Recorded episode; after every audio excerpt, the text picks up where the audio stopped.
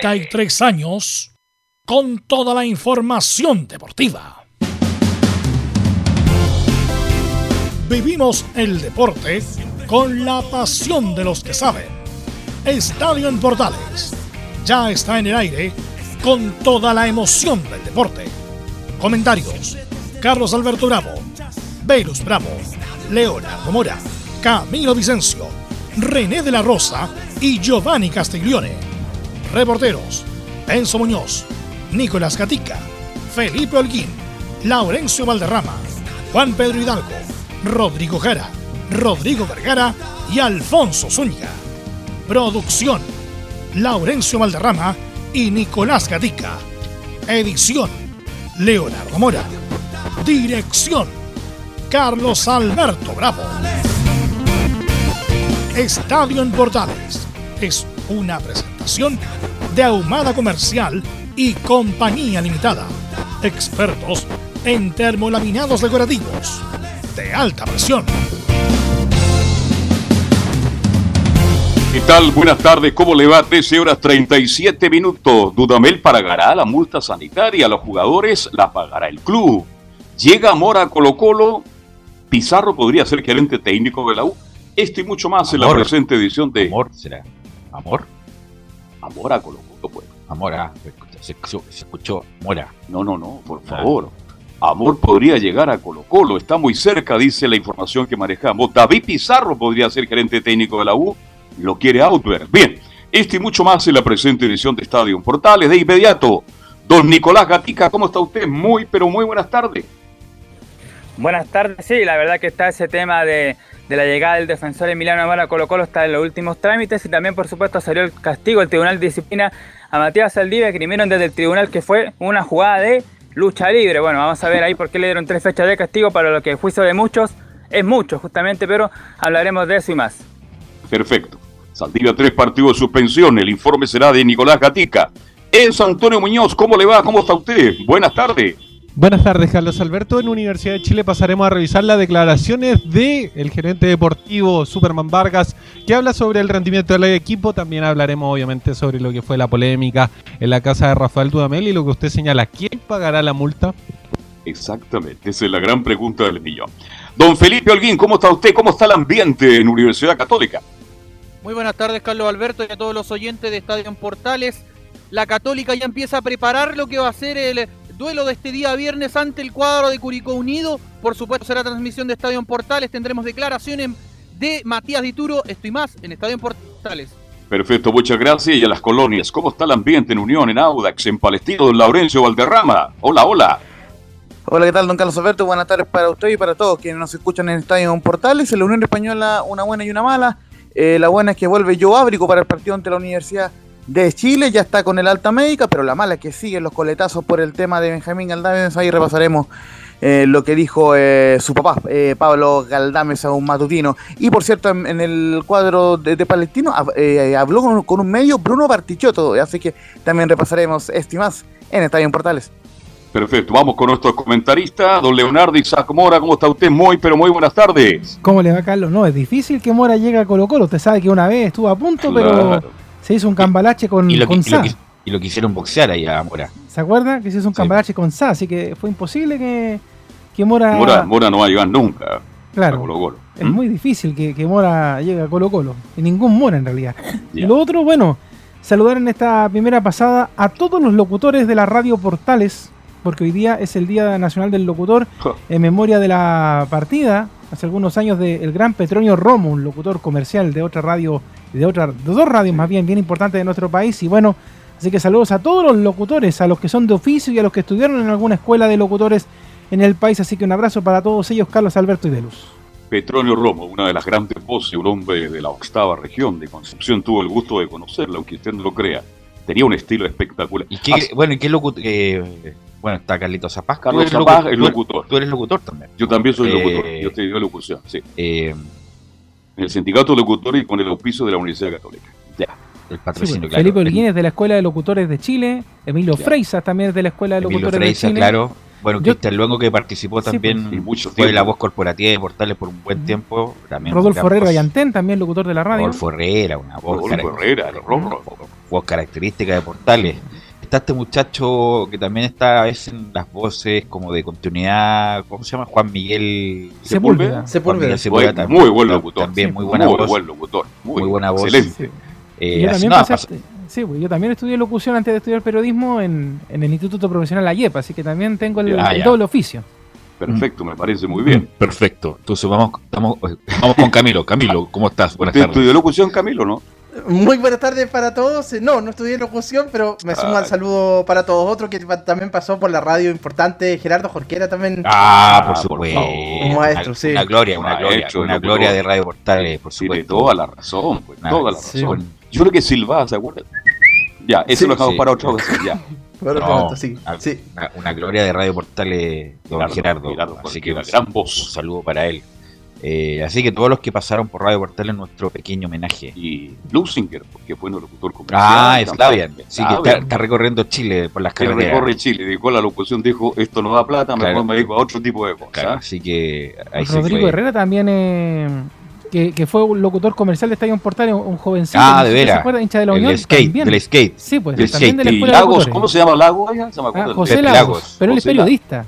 Ya, Ah, no estudió locución. No, él estudió periodismo. Pepe Lagos. Pepe Lagos, bueno, en la y, y, grandes voces en general, yo siempre con la de Fernando Solís, que a mí me, me encanta la voz de Fernando Solís. ¿Usted no, ha estado con Solís? No, no, pero usted sí, pero... ¿Sabe cómo le va a decir? Hola, Vilo, ¿cómo está? Gusto saludar. Pero es una gran voz. tan bien, Una, una, de las mejores voces de Chile, Fernando Solís. Salas, otra buena de las voces que hay en Está Este muchacho aquí es mejor locutor que periodista, con todo respeto, pero es un gran locutor. El hijo de Abarca. Ah, es un tremendo locutor comercial. Es Juan Ignacio. Muy buen locutor, no, así, también. no así como comentarista, pero es locutor muy bueno, de los mejores del mercado. Sí, buen locutor de Chile. Bueno, a don Pepe Abarca, a propósito que ustedes lo nombran, tenemos el gusto de tenerlo acá en la portal digital por las transmisiones de A Todo Deporte, porque eres el locutor comercial del programa deportivo de la Centro FM. Sí, no, gran locutor profesional, Pepe, así que un saludo cordial. Oiga, y a Osvaldo Lusinger, el papá de, de Slavian, saludémoslo, un hombre que se identificó, el abuelo, perdón, un hombre que se identificó plenamente con Radio Portal y que hoy día sigue trabajando y muy bien, así que para Osvaldo Lusinger, un abrazo. Cristian Gordo también, muy buen Cristian Gordo, buen locutor. No, hay mucho, hay mucho. Estuvo en ese lote ahí, entre los seis, ahí metido, con todo respeto. También hay muy, muy locutores que yo escucho mucho en radio argentina, muy, locutores ah, argentinos son, muy buenos. Son muy buenos. El otro día estaba escuchando una. No, no, nos estamos yendo un poco, pero. Eh, grabaciones antiguas de Lalo Mir, el locutor argentino que trabajó mucho tiempo en la concierto, muy bueno, muy bueno las voces argentinas son espectaculares. Un saludo para Juan Carlos Morales, que era mi locutor comercial cuando yo estuve en Argentina. Mario Peche, que se retiró. Mario Peche Sarmiento. Se retiró. Se retiró también el, tío Lucho también, que estaba en cooperativa, que también lo. Lucho Luis Hernández, tremendo locutor, Luis Hernández. Tremendo. locutor. Me encanta. De verdad, siempre me gustó, sobre todo los estadios, lo hacía espectacular. Así que bueno, así con el chico día. ¿eh? Nuestro pequeño homenaje para las grandes voces de, de que pasaron por Radio Portal y por la radio en general. ¿Estará René Don Leonardo? No, no está René, está desaparecido. Ah. Debe andar ah, celebrando el Día del Locutor. bueno, René siempre Así que vamos con los titulares con Nicolás Gatica con voz de locutor. Así es, vamos entonces a comenzar esta jornada de día miércoles, mitad de semana aquí en Estadio en Portales. Claro, recordemos que luego de ayer de la clasificación de Chile femenino a los Juegos Olímpicos de Tokio 2020 fue saludado por supuesto por varias autoridades como la, ministra, incluso el presidente de la NFP, Pablo Milat. Además hay que decir que claro, hay dos equipos ya clasificados a la cita olímpica entre los que destacan Brasil, el local Japón, Francia y Suecia, que son potencias. Ahora nos vamos al fútbol chileno donde, bueno, ya se conoció la cuarta fecha, va a destacar el duelo del sábado el duelo de punteros entre Audax Italiano y Unión La Calera. Nos vamos al norte de la segunda región porque Deportes Antofagasta confirmó al lateral de moda, al lateral de Curicó Unido, James Bass. Seguimos ahora, claro, con el fútbol internacional, donde, claro, hoy día, perdón, noche se dio a conocer que San Lorenzo será finalmente el rival de Huachipato en el inicio de la Copa Sudamericana. Claro, nos vamos al tenis donde Cristian Garín derrotó a John Millman y avanzó ya a los octavos de final del Master 1000 de Monte Carlo. El jugador chileno va a enfrentar mañana a Stefano Sisipas, el griego. Y cerramos con una noticia extrafutbolística que tiene que ver con, claro, Sammy Reyes, que será el primer chileno en competir en la prestigiosa NFL. El jugador joven que partió como basquetbolista va a jugar en el club llamado Washington Football Team. Esto y más en Estadio en Portal.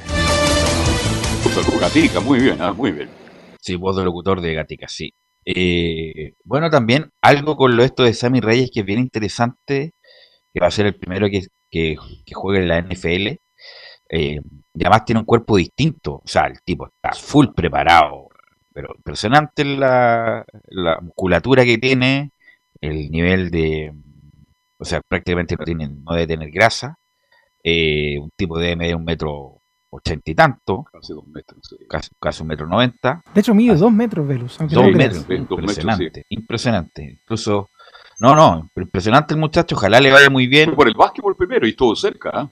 Eh, sí, jugó, en el Boston College acá en, en Santiago.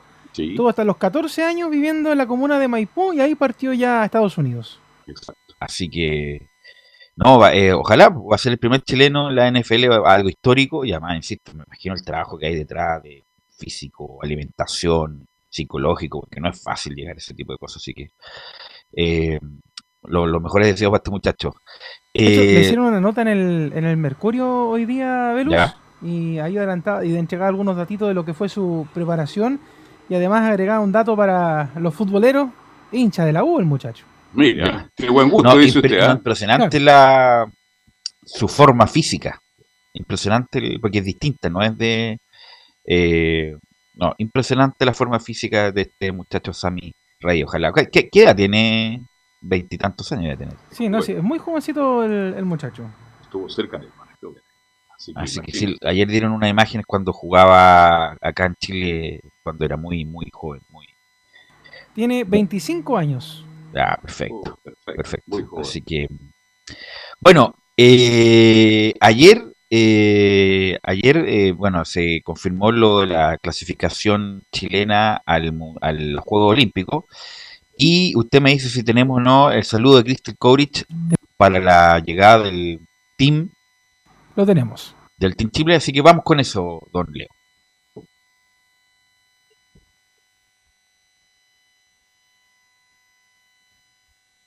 En cualquier momento vamos con del Team Chile, claro, porque es el Team, el, el Estaba nadando, entonces ahora el team, de la piscina. El Team Olímpico mm.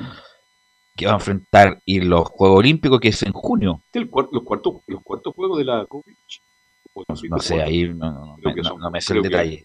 ¿Usted sabe la fecha exacta, Camilo, de los Juegos Olímpicos? ¿Junio? Quinto Juego Olímpico de COVID, me dice Laurencio Valderrama. Sí, pues, de hecho, eh, la fecha es entre el viernes 23 de julio y el domingo 8 de agosto. Perfecto. Esa es la fecha. Y ahora sí tenemos las voces y después saludamos también a René La Rosa que está por ahí. Ah, qué bueno. escuchamos a Kistel Krovich que habló también respecto a este tema. Y sobre todo, lo más importante histórico, que las chicas hayan clasificado a los Juegos Olímpicos de Tokio con un plus, ya que es primera vez en la historia que un equipo femenino se clasifica a unos Juegos Olímpicos. Así que mis más sinceras felicitaciones para todos ustedes. Y lo más lindo de este video es el que quiero compartir con ustedes, que les damos la bienvenida al Team Chile. Ustedes ahora van a ser parte de lo que significa ser el Team Chile, que es algo hermoso, sigue siendo un honor y un orgullo poder representar al país. Así que de verdad, felicitaciones, sigan haciendo historia, y acompáñenos y nos acompañamos mutuamente en este camino que es hermoso, que es el de los Juegos Olímpicos. Y también escuchemos de pasadita a Pablo Milata, y el presidente del fútbol, que también felicita a la Roja Femenina. Bueno, feliz primero y orgulloso de nuestra selección chilena por cumplir este hecho histórico. Para el deporte nacional es primera vez que se clasifica un deporte colectivo femenino para las Olimpiadas. Así que estoy muy orgulloso de todas las jugadoras del cuerpo técnico, de todo el staff que está en Turquía hoy y que han logrado este hecho histórico. Felicitaciones cordiales del presidente de la federación y todo el directorio por lograr este triunfo para el deporte chileno. Solo una corrección a don Pablo Milat, no son Olimpiadas, es Juegos Olímpicos. Y por último, a la ministra Pérez, la escuchamos también felicitando a la Roja Femenina. Qué felicidad, emoción y orgullo le han entregado a Chile estas mujeres guerreras, talentosas, que hoy se han convertido en el primer deporte colectivo femenino en clasificar a unos Juegos Olímpicos. Nuestra selección de fútbol femenino está en los Juegos Olímpicos de Tokio. De hecho, Leo. Sí. Sí, sí, claro, bien que tú haces la corrección porque el periodo de Olimpiadas, el que estamos ahora entre Juego Olímpico y Juego Olímpico, es el, periodo de Olimpiadas. Así que cuando ya comienza propiamente tal la competencia, ahí son los Juegos Olímpicos. Es el dato Jorge Evia, padre de claro. Vicencio, claro. Jorge Evia, padre, cuando estaban como 10.000 horas transmitiendo y decían ese tipo de datos en los Juegos Olímpicos. Bueno, saludemos a don René de la Rosa. ¿Cómo está René? A ver si me das un poco más de retumbancia, como diría Badulá, que Don Leo, que se escucha bajito a René. Eh, René. Hola, Leo, ¿cómo estás? Ahí sí, ahí sí, perfecto, René. Ahora sí, René, ¿cómo estás? Buenas tardes. Buenas tardes a todos los oyentes, a todo el equipo y a ti, Verus. Bien, oye René, cuéntame, ¿qué te pareció la clasificación de Chile a los Juegos Olímpicos? Algo muy meritorio, escuché las declaraciones de bastantes personalidades, de las cuales ahora eh, estoy y voy a ser súper así, no cínico, pero eh, se subieron al barco de la victoria, así que... carro. Eh, pero muy contento por el triunfo de, de la sección femenina. Eh, tienen cierto... Eh, ya están a nivel internacional, eh, lo demostraron, eh, y bueno, ahora juntos, si no me equivoco, a otro equipo, a Brasil parece que van eh, representándolo, si no me equivoco. Sí, pues, de acá de Sudamérica a Brasil. Brasil y Chile. Brasil, así que igual una, una gran potencia y esperemos que tengan un buen resultado, toda la fe, toda la esperanza, todas las mejores vidas para esa selección. Sí, ojalá bueno, van a tener una buena preparación, me imagino, y para llegar en, en mejores condiciones al Juego Olímpico. Que el sorteo de este viernes, eh, Leo, el sorteo. Sí, pues esta semana es el sorteo ya de lo, de lo que va a pasar con los Juegos Olímpicos y la clasificación chilena. Oiga, este, una pregunta. ¿Usted arbitró alguna vez algún partido de la selección femenina, René? Eh, don Carlos, le soy súper sincero, no, nunca he tenido la posibilidad y yo creo que la verdad se me, eh, se me haría muy difícil porque es otro juego, eh, no por que ser eh, mujeres, sino que por la calidad técnica yo creo que a lo mejor me, me equivocaría mucho, la verdad, soy súper sincero. no sabría evaluar si van con intención o sin intención, pero ya con el nivel que está en la selección, ahora ya en realidad es un juego muy competitivo y yo creo que no sería tan difícil, pero si usted me dice hace un par de años atrás me hubiese sido eh, difícil arbitrar a, un equipo femenino, a una selección, le voy a ser súper sincero con la mano en el corazón, sí. Antes de cuesta evaluar la intención, la, la, la, mala técnica o la buena técnica, que ahora ya es muy difícil. Eh, estuve observando yo, recuento el partido porque no pude verlo por asunto del horario, pero eh, la parte técnica eh, ha mejorado cualquier cantidad. Destacar también al entrenador de la selección, que es cierto, tuvo al inicio eh, bastantes eh, con su, con su especialmente con la directiva y con la, algunas jugadoras, pero sacó eh, todo bien adelante y meritorio, meritorio totalmente, hay que destacar eso, el técnico tiene que mucho que ver en los resultados que va a dejar de esta selección. Así es, bueno, ayer hablamos con amplitud lo de ayer, insisto, le deseamos lo mejor a, lo del fútbol femenino. Te quiero llevar nuevamente a la actualidad, a la contingencia y la coyuntura, Pablo, eh, Pablo. René, respecto de lo que pasó el día lunes, el día lunes, el día mm, domingo de este video famoso de Jorge Osorio que ilustra la jugada de polémica con La Serena, pero justamente ese día la U también saca un video de, donde estaba metido en el lado sur del estadio La Serena, donde todo el, el, supuesto fáctico, todos los hechos que escribe Osorio no, no, no coinciden justamente con el video de la U, porque Casanova siempre estuvo a, un metro de la barrera, lo mismo que Arias, por lo tanto todo lo que dice el señor Osorio y lo que entre comillas cobró Hermosilla no se precisa en la realidad. ¿Qué te parece estas como estos dos videos que, se enfocan en lo que dice Osorio? Bueno, eh, para estar, eh, no estoy de acuerdo con Jorge, eh, hay que destacar que alguien tiene que poner el pecho a las balas, como se puede interpretar él está a cargo, él tiene que defender lo indefendible y defendió efectivamente lo indefendible. Después eh, observé yo el video, observé también la crónica que, que eh, de los videos que envió la Universidad de Chile en defensa a, la sanción de, de Hermosilla y efectivamente siempre fue un elemento distractor para la defensa de, de Serena, en este caso la barrera, jugadores que estaban ahí rondeando, eh, valga la redundancia, los 9 metros 15. Destacar también la poca concentración nuevamente que en realidad uno, uno se... yo mucho toda la, la mi, mi rabia en el sentido el, el, eh, el ser poco proactivo de parte de Hermosilla de haber sacado jugadores, él tiene el tiempo, él tiene todas las facultades para sacar esos jugadores. Señores, aquí marcar, tiene eh, en este caso para marcar la distancia, pero después se ejecuta el tiro, eh, la, eh, mucha gente la barrera, incluso hasta los jugadores de que estaban estorbando se dan cuenta que ya partió y fue gol y yo creo que todo todo mal, todo mal. De ahí para adelante todo mal para Hermosillo, para su equipo y lamentablemente eh, Jorge Osorio puede yo estuve escuchando, eh, buscando por ahí, por allá, salir de ese bosque y no, lamentablemente eh, no pudo defenderlo, no lo ayudó en, con mucho eh, parte técnica, así que lo lamento bastante, pero indefendible lo de Jorge y base todavía de Hermosilla pero además como no se estila, no se estila que, por ejemplo, con una polémica al día siguiente salga la comisión de árbitros enviando un video. Yo nunca lo había visto, como analizando la jugada, como explicando el por qué se decidió lo que se decidió. Es como primera vez que la comisión de árbitros eh, hace esto, eh, René.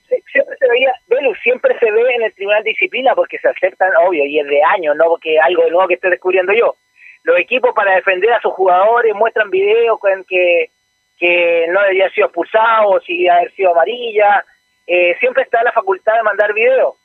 Ahora, que los árbitros estén ocupando videos para poder defender a los suyos, tampoco yo nunca lo había visto. A lo más, a lo más cuando recién eh, hubiesen eh, palabras, cuando no usaban intercomunicador, cuando insultaban a un árbitro, yo me recuerdo en la época Ganan Silva que leían los labios, todo el tema, y ahí mostraban los videos. Pero más allá, mm, la verdad no recuerdo ninguna jugada, especialmente un tiro libre que haya terminado en gol, ni siquiera con el VAR ahora, para eh, mandar, eh, para poder defender a uno de los suyos. Así que, bueno, como vuelvo a repetir, algo indefendible que Jorge trató de, de ayudar en algo, pero la verdad, yo creo que apagó el fuego con benzina. René, una pregunta. Ayer Hermosilla no consignó en su informe el gol anulado. ¿Está bien, está mal, es grave o no tiene, no tiene importancia? La verdad, eh, con lo que se refiere al informe, don Carlos, usted me pregunta, ¿cierto? Exacto, al informe. Sí, no consigne el gol anulado de Universidad de Chile en su informe. Como incidencia, claro. Claro, como incidencia no, no, no lo arroja, no, no, porque es, a ver, eh, el informe se puede decir que en toda la vida que estuviera arbitraje tiene que ser una, un reflejo del partido.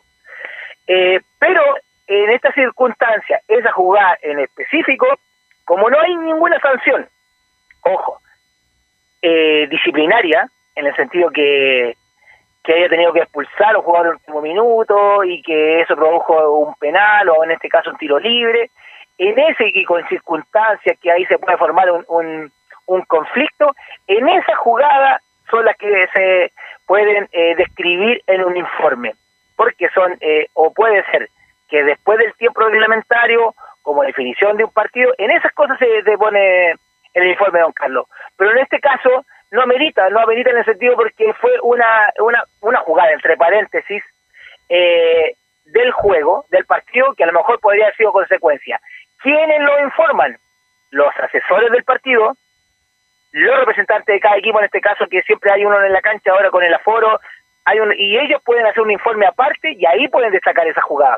Pero en sí, Hermosilla no tendría por qué haber eh, necesariamente haber graficado esa jugada. Ahora, una pregunta, René. Aquí los árbitros están prohibidos de hablar con la prensa, por ejemplo. Te pongo el siguiente caso. Hubo un escándalo en Argentina el sábado pasado. Jugó Independiente Racing. El árbitro se mandó una grave pitó un penal, cobró un penal que no existió, un penal a favor de Racing. Pero el árbitro, al día siguiente, habla con el programa más, el, programa deportivo más importante del horario que uno de TC Sport. Pero así como si nada, relajado, la embarré, cometí un error, me siento muy mal, me siento avergonzado, pero el tipo habla. Acá es muy difícil que un árbitro, por ejemplo, Hermosilla, se le escuche, se le, se le pregunte o él mismo diga una declaración, sabes que la embarré, cometí un error, porque aquí en Chile está tan es tan difícil hablar con los árbitros, los protagonistas, que por ejemplo en el otro lado de la cordillera, a pesar de los errores que puedan cometer, hablan, hablan con la prensa, ellos mismos aclaran sus errores, René. Sí, pero mira, yo te voy a mencionar una cosa en la parte internacional y después lo, en, lo, en lo local. En la parte internacional, FIFA, FIFA siempre, siempre recomienda que los árbitros no abren la prensa después de un, de un error, de un acierto o en cualquier circunstancia que ponga en juego su profesionalismo, en este caso su actuación. Antiguamente, yo me baso en los tiempos de que yo estuve activo, estaba eh, siempre un representante de la comisión de árbitro, hablaba primero con la prensa y después posteriormente, si ellos autorizaban, el árbitro podía dirigir eh, las palabras, podría ir a un programa en el sentido de deportivo, eh, siempre se pedían permiso a las comisiones de árbitro. Ahora ellos tienen estrictamente prohibido, mi madre Hermosilla, que es árbitro internacional, hablar con la prensa desde calentito, en el sentido que, perdone que ocupe esa palabra, pero si termina el partido no, pero el día después. del partido saliendo al auto o a la van, donde sea, no puede hablar, está prohibido hablar. Ya. Eh, recordemos lo que pasó con Pato Polis, se recuerdan que varias cosas, circunstancias que han pasado con Patricio Polis, eh, en, eh, porque le gustaba a Pato Polis hablar después de los camarines calentitos y hablar con encarar. Y yo creo que es no el camino, no tampoco es, es lo correcto y tampoco estoy diciendo que hay que faltarle respeto al árbitro porque cometió un error después de salir del cabine, tampoco, no estoy de acuerdo, porque nunca estuve de acuerdo. Pero los árbitros nacionales tienen estrictamente prohibido hablar con la prensa posteriormente a, su actuación. Y el, y el día, este después, y 48 horas después, ¿lo pueden hacer o no? Justificando su, su cometido. ¿Y el día después, René, pueden hablar o no? Si lo autoriza la comisión, sí. Sí, o sea, si la autoriza. La salida del argentino, en este caso Velus, como bien tú lo dices, eh, a lo mejor tenemos años luz en el sentido, no sé si de personalidad, sino que de la de no importarle la, lo, que vaya a pasar. Eh, en este caso, a lo mejor habla bien, habla mal, no sé si es recomendable que un árbitro eh, defienda su jugada o decir, sabe, me equivoqué. Quizás a lo mejor hablará bien, a lo mejor muchas personas lo tomarán bien, pero muchas personas lo van a tomar mal y él en su carrera tampoco va a ser algo churra, yo me cometí un error y voy a seguir cometiendo los errores, así que me tienen que aguantar así. Tampoco yo creo que es el camino. Pero eh, tenemos años luz con los, con los, argentinos, sí, sin duda. del arbitraje y de la personalidad para expresarse en una cámara. Sin duda, sin duda habló este muchacho viliano, dijo, cometí un error, estoy avergonzado. Bueno, listo. Ya no hay nada más que decir, cometió un error, pero el tipo habla aquí para escuchar un árbitro chileno, es prácticamente imposible. Y el pasado la más incluso. Eh, sí, René, mira, no sé si viste el partido entre, me preguntan de Antofagasta, el partido entre Curicó y Antofagasta, el gol no cobrado a Antofagasta, ¿lo habrás visto por si acaso? Te, estoy pauteando al aire, ¿eh? No sé, ¿lo habrás visto, no? Eh, la verdad, Velus, eh, es donde tú vas a hablar de un gol de la línea, una cosa así, es el mismo partido, ¿no? Gol no cobrado a Antofagasta. Que fue en la línea, ¿no? Sí. No más sé, yo no. no sé si pasó la línea o no, ahí está la discusión lo que es el compacto y efectivamente ahí no ayudó nadie. No ayudó ni el VAR, no ayudó el asistente, no ayudó el árbitro, no ayudó tampoco el jugador, así que eh, lamentablemente fue eh, para mí, para mí por la, por la imagen de televisión, vuelvo a repetir, eh, fue gol legítimo y no fue válido en este caso para Antofagasta. Ok. Bueno, eh, es muy importante lo que dice René porque están hay una no es que hay un reglamento que no le permite a los árbitros hablar y, y, como mandarse solo entre comillas. No no pueden ya listo hablo listo gracias por todo y, voy a hablar y voy a hablar con la prensa sino que tienen reglamentado esto y por algo salió a hablar Osorio el otro día justamente por que la polémica fue fue muy importante. Eh, bueno, René, te quiero agradecer estos minutos, como siempre, muy amable y siempre nos es muy interesante. Además, te quiero destacar, René, que tú desde el primer minuto dijiste que el gol era válido, independiente de algún error de procedimiento, pero era válido justamente por lo que había lo que había hecho Hermosilla, así que por fin le apuntaste a una, René. no. Por lo menos No, tuvo son siempre- bromas. no, son bromas, Son bromas, son bromas. René Almorzó con. Hermosillo, ¿no? René siempre la. ¿Ah? René siempre la Saludos a todo el apunta. equipo eh, y nos encontramos el día viernes, pues Melu. Listo, listo René, que estés muy bien, muy amable. Muy bien, buenas tardes. Chao, Sí. René. No, Chao, René chao. tiene un, un- una gran carácter. No, un humor muy simpático, muy simpático, muy agradable. Y lo Ven, comenta No, muy bien, además. sí, Camilo. Pero ¿te acuerdas que antes hablaban los, futboli- los, los futbolistas, los árbitros? En Sí, como- sí me iban acuerdo. como en 90 por ahí, después se... Se hablaba, se Pero si hablaba. nosotros cuántas veces tuvimos árbitros invitados al programa. Tal cual, pues, sí, sí, sí. Pero ahora... ¿Sabes quién rompe en Argentina cuando empiezan a hablar en la época de Castrile? No, pero siempre, los árbitros argentinos siempre le hablaban. Sí, siempre sí. hablaban. Siempre, siempre, siempre. Siempre. En la época de Castrile. Eh, Tenían no. la libertad para defenderse. No, no, pero sí, los argentinos siempre hablaban. Ah, Y hablan. En me acuerdo que hablaba ma- Hernán Silva. Bueno, la- era, eran otras épocas. Eran otras épocas del fútbol chileno. Vamos a la pausa, Leo, y vamos a mm, volver con la U, Colo Colo y todos los info. Radio Portales le indica la hora. Las 2 de la tarde, 7 minutos. ¿Necesitas promocionar tu marca o producto? Anunciar en la primera de Chile es rápido, fácil, con cobertura nacional y no cuesta tanto. Contáctanos al correo comercial arroba radioportales.cl. Tenemos una propuesta a tu medida, porque en la Portales te queremos escuchar. ¿Quieres tener lo mejor y sin pagar de más? Las mejores series de televisión, los mejores eventos deportivos, equipo transportable, películas y series 24/7. Transforma tu TV a Smart TV. Llama al 973-718989. Twitter arroba panchops. Visita www.radiosport.cl, el sitio web de la Deportiva de Chile. Programas, noticias, entrevistas y reportajes, podcast, radio online y mucho más. Todo lo que pasa en todos los deportes lo encuentras en www.radiosport.cl. La Deportiva de Chile en Internet. Porque lo bueno puede ser aún mejor. Prepárate a conocer la evolución de la Primera de Chile. Bienvenido a Portales Digital. Ingresa ya a www.radioportales.cl y descubre nuestra señal en vivo en audio y video, además del tradicional 1180m. Mantente al día con las últimas informaciones de Chile y el mundo e interactúa con nosotros a través de nuestras redes sociales en Facebook, Twitter e Instagram.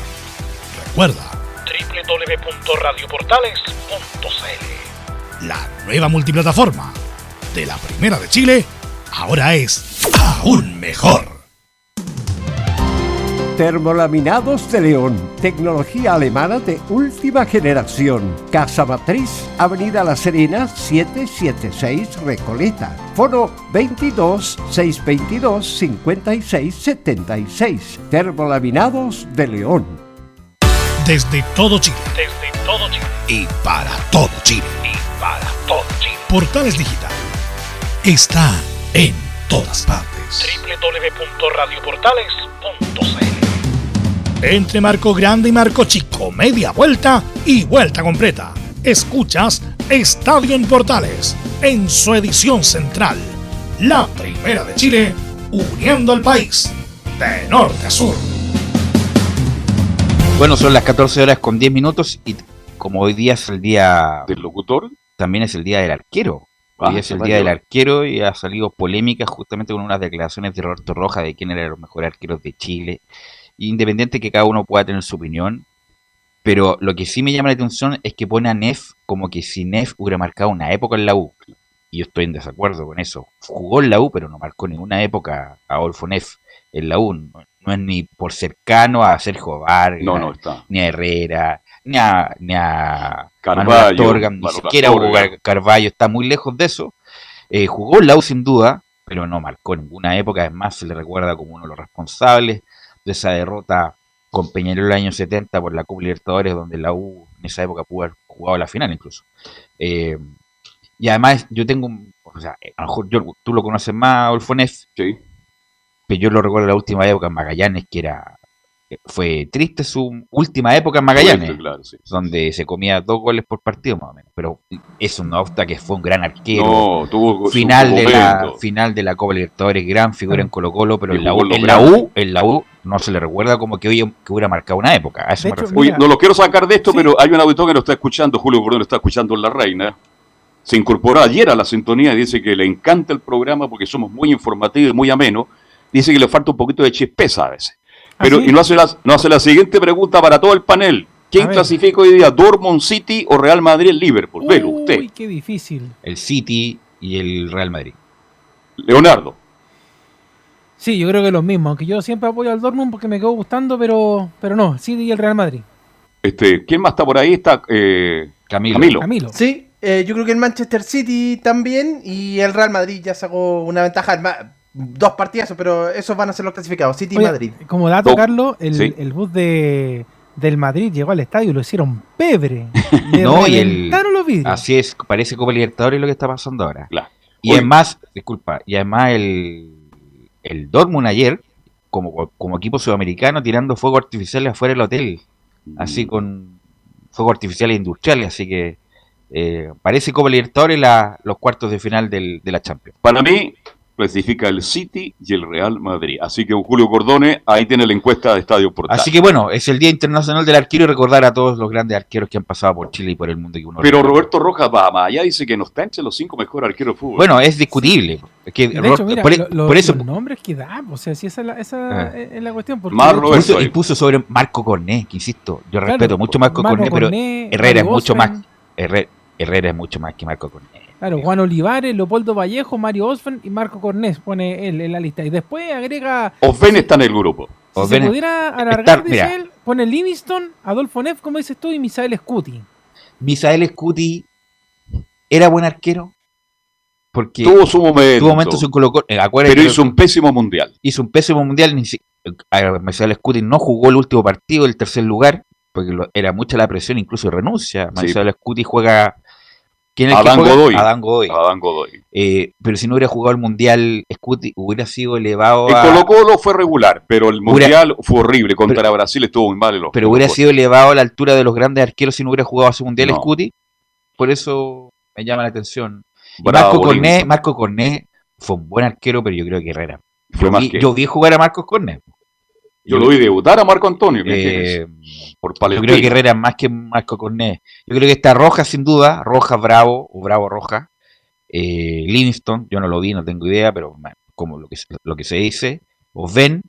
Sí, Mario tiene Y el quinto no sé. ¿Mm? No sé quién sería el quinto. A ver, este, es que habían tanto. No, pero tiene que jugarse. Yo voy a nombrar a un amigo mío. No, pues hay que ser objetivo. No, pero, pero tiene calidad. Enrique Noche. El no, loco Noche. No, arquero, pero no, está en ese podio. No, pero mira, tengo, una, tengo una pregunta.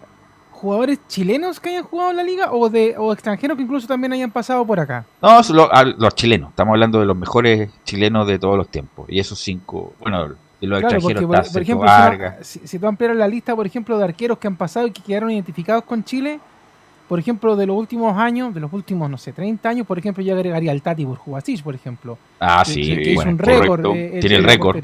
Sí, pues. sí, sí, ¿No es cierto? Que ese eh, récord anterior lo tenía el Loco Fournier. El Loco Fournier, el de Cobreloa. También habría que darle quizás algún mérito al Rambo Ramírez y a su compañero en el arco, que fueron parte de también de un Colo-Colo histórico. ¿Arbiza? Eh, Pero el Rambo, el Rambo, el otro, el otro día dieron una nota en, en Zoom, no, no es un deportivo. Sí, es el, claro. recuento. Sí, pero, pero no, claro. Y, y el Rambo Ramírez se tiraba los pies en los penales, pues. Y esa, esa era la gracia del Rambo. Metros, esa, esa es la gracia del Rambo, a tapar penales, pero como arquero propiamente tal, tenía muchos Oye, y ahora problemas. No está rubio Marcelo Ramírez, no está. No, porque ya pasó el tiempo. Yo ya. pensé que era natural. Pasó el tiempo y Rambo Ramírez fue un correcto arquero, fue un correcto arquero, pero en ningún caso de, los de los mejores. De pero aquí debe estar Livingston, ¿no es cierto? Entre los mejores, Manuel sí. Astorga. No, no, no. Bravo, Herrera. Rojas, Bravo Rojas, Osven. Livingston, Osven. Y ahí el quinto, faltaría uno el quinto. ¿Y Vargas, Vargas no, no, lo agrega? ¿Que estuvo en la selección? Sí, sí. Es no, Vargas lo pongo ahí. Es que por eso entre Herrera y Vargas están ahí, ahí. Tapia lo pondría en la lista, ¿no? Uh, Tapia, no, no, no, Tapia jugó muchas cosas. Jugó Mundial, jugó Copa Libertadores, jugó en el Santos, jugó en Vélez, jugó en Católica. Fue campeón. Saltaba para abajo. Pero, pero a mí no me gustaba técnicamente como arquero. También pues, se podría decir el Pato Toledo, que fue el mejor arquero de América del 91. Claro, también, por ejemplo, incluso algunos, aunque ya lo desconocen como hasta ahora, destacarían en su momento a Christopher Toselli, que también fue un muy buen arquero en su momento en el Cuando partió. Sí, Yo lo dejo, fue muy bueno. en la tercera hoja de la lista, más Oiga, y nuestro colega de la hora que está en Punta Arena como arquero, ¿qué tal? ¿No está en la lista?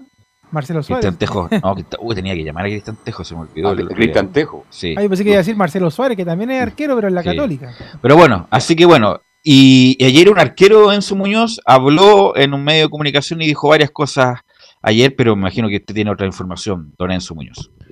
Muy buenas tardes, Velus. Nuevamente saludar al panel. Claro, como tú lo señalas, Sergio Vargas, también arquero que estaba parte de la discusión que ustedes tenían hace un par de, segundos atrás, habló sobre Universidad de Chile, sobre lo que está pasando con el club universitario. Y la primera que vamos a escuchar es una muy simpática, es una... Vamos a ser sinceros, él es sincero en su respuesta, le creo, humilde opinión, le creo en lo que dice, porque le preguntaron, ¿le gusta cómo juega la U? Escuchemos lo que responde Sergio Vargas. A ver, yo, creo que, está claro que la U no juega como todos queremos que juegue. Nosotros, eh, en ese sentido, sabemos que el nivel futbolístico que ha exhibido la U y en relación a los jugadores que, que, hoy tiene y a la capacidad del mismo Dudamel, creo que puede intentar jugar mucho más. El torneo anterior fue un torneo muy tenso donde cada partido era una final y cada equivocación te podía mandar a jugar un partido de promoción del descenso.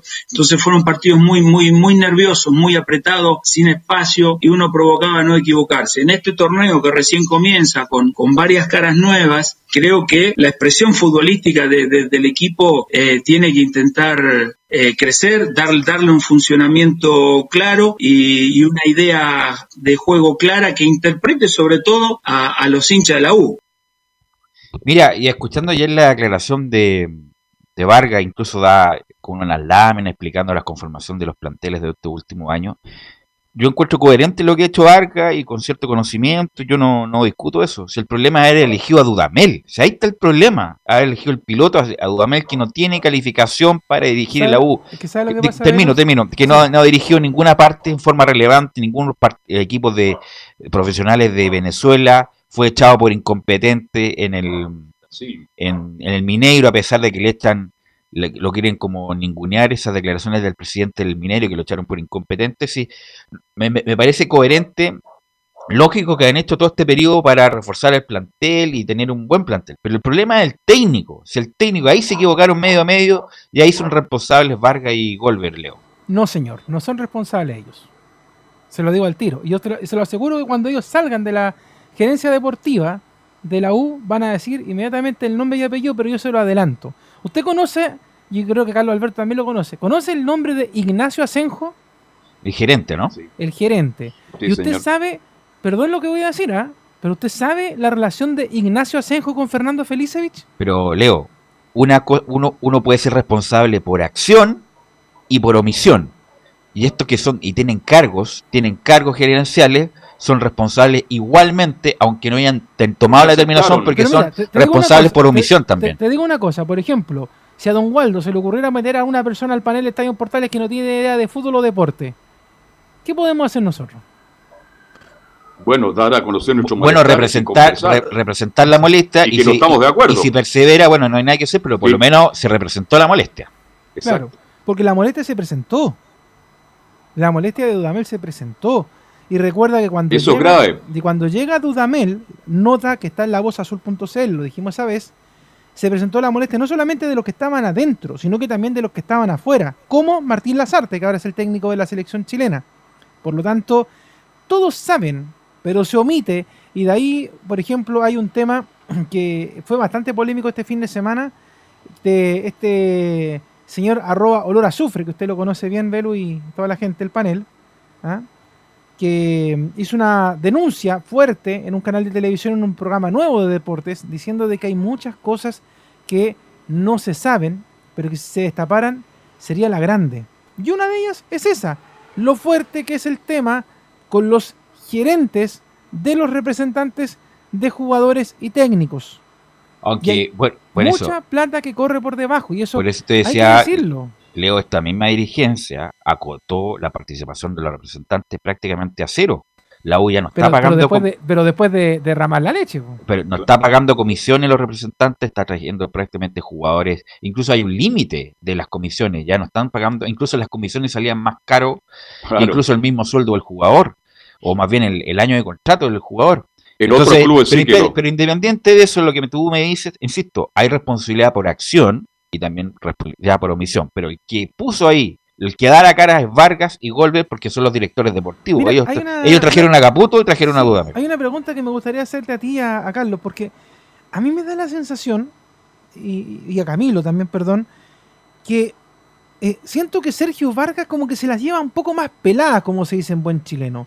Porque siempre los dardos apuntan a Rodrigo Golver, y siendo que los dos hasta ahora están cumpliendo la misma función. ¿Por qué, ¿Por qué pasa eso? ¿Por qué me, me da porque yo anoche, por ejemplo, veía en las redes sociales eh, cómo reaccionaban un poco a lo que Sergio Vargas iba explicando. Después, de hecho, en la madrugada volvieron a repetir el programa y ahí lo pude ver tranquilo. Yo también. Pero, pero, ¿por qué se la lleva tan pelada Sergio Vargas? Si son igual de responsables los dos con Rodrigo Golver de lo que ha pasado. Lo que pasa es que Golver ha salido, ha salido Golver, por ejemplo, cuando pasó lo de Montillo, el que va a hablar fue Golver. Entonces, cuando declaró tan mal, le pegaron con todo Golver. De hecho, está de cumpleaños Montillo y, y, varias, y varias, claro, y varias como compañía. algunas cosas polémicas salía a hablar Golver y le pegaban a Golver. A lo mejor Vargas no, no, estaba hablando tanto con la prensa como ayer, por ejemplo, con incluso dando razones del porqué, del incluso hasta de contratos, de, de, de cifra y qué sé yo. Eh, a lo mejor por eso yo creo. además, velo porque la gente de la U quiere mucho a Vargas. O sea, ahora con esta cuestión de Johnny Herrera, yo también reí las redes sociales y la gente, perdón, respetemos a Vargas, respetemos que fue el gran arquero que ha tenido la U en su historia. Entonces, no, pero, lo quieren más, lo quieren más. Se, notó mucho ayer que Vargas y eh, Herrera se odian. Porque no hay no, siempre, eso está claro. Ayer cuando le preguntan a Sergio Vargas con respecto al tema de que, a propósito de los arqueros, si Herrera uno, era el mejor arquero de la U él como que lo relativizó y dijo, sí, creo que está dentro de los cinco mejores arqueros de la historia. Así como, sí. no, desde siempre Vargas no se lleva mal, no, la relación es mala. Y Herrera en el otro programa que está también tira palos que justamente estos dos muchachos no, han hecho, no, han hecho un buen trabajo en su Muñoz. Sí, ustedes hablaban un poquito también de, de, lo que fue Dudamel, volviendo un poquito a la conversación anterior, de lo que ha sido el trabajo de Rafael Dudamel, pero le preguntaron a Sergio Vargas eh, ¿Qué es lo que pasa con Rafael Dudamel? ¿Se puede echar al técnico en este preciso momento? Escuchemos lo que dice Sergio Vargas. Hoy es muy difícil que se vaya a tomar alguna decisión. Yo creo que casi imposible que se tome alguna decisión importante. Y la continuidad de un técnico siempre es una decisión importante en un club de, fútbol y en un club como, como la U. Y en relación a eso te diría que, no, no, no creo que haya novedades hasta que por lo menos estén los nuevos dueños. Pero bueno, hay un directorio que todavía funciona, no, no como debería funcionar porque también estamos tratando de respetar a los que vayan a venir y no tomar decisiones que también a lo mejor los lleguen a perjudicar en, el futuro. ¿no? Ahí estábamos precisamente escuchando las declaraciones. Yo les digo, la fecha clave es el 21 de abril. Ahí va a ser la Junta de Accionistas, ahí deberían tomar posesión los nuevos dueños y ahí recién sabríamos cuál es el futuro del técnico venezolano Rafael Dudamel. Es lo mismo que dice Sergio Vargas. Nosotros vamos a esperar. Exacto. Oiga, le, pregunto antes que se me olvide, ¿es verdad que Auder está, está promoviendo a David Pizarro como gerente técnico en la U? Está dentro de, la, de las situaciones particulares que se van a ver con la posterior llegada de los dueños. Hay que recordar que hasta el momento también está nebulosa la situación de Christian Over, que es casi un hecho de que va a continuar, pero no hay una certeza absoluta. Mientras no haya una certeza absoluta, no se sabe bien qué es lo que va a pasar. Pero está dentro, está dentro de eh, la interrogante, obviamente, de que lo más probable es que cuando lleguen los nuevos propietarios, tanto Sergio Vargas como Rodrigo Olver, lo más probable es que terminen abandonando la institución y dentro de los posibles nombres como gerente deportivo, tiene que ser una persona con una cierta ligación al club. Y dentro de esa ligación al club, el nombre de David Pizarro toma relevancia considerando también su trayectoria internacional. Así es, su, red, su red internacional, figura en la Roma. que él tiene las redes Figura en la Roma, en la Fiorentina, seleccionado chileno. En el City también su Sin duda.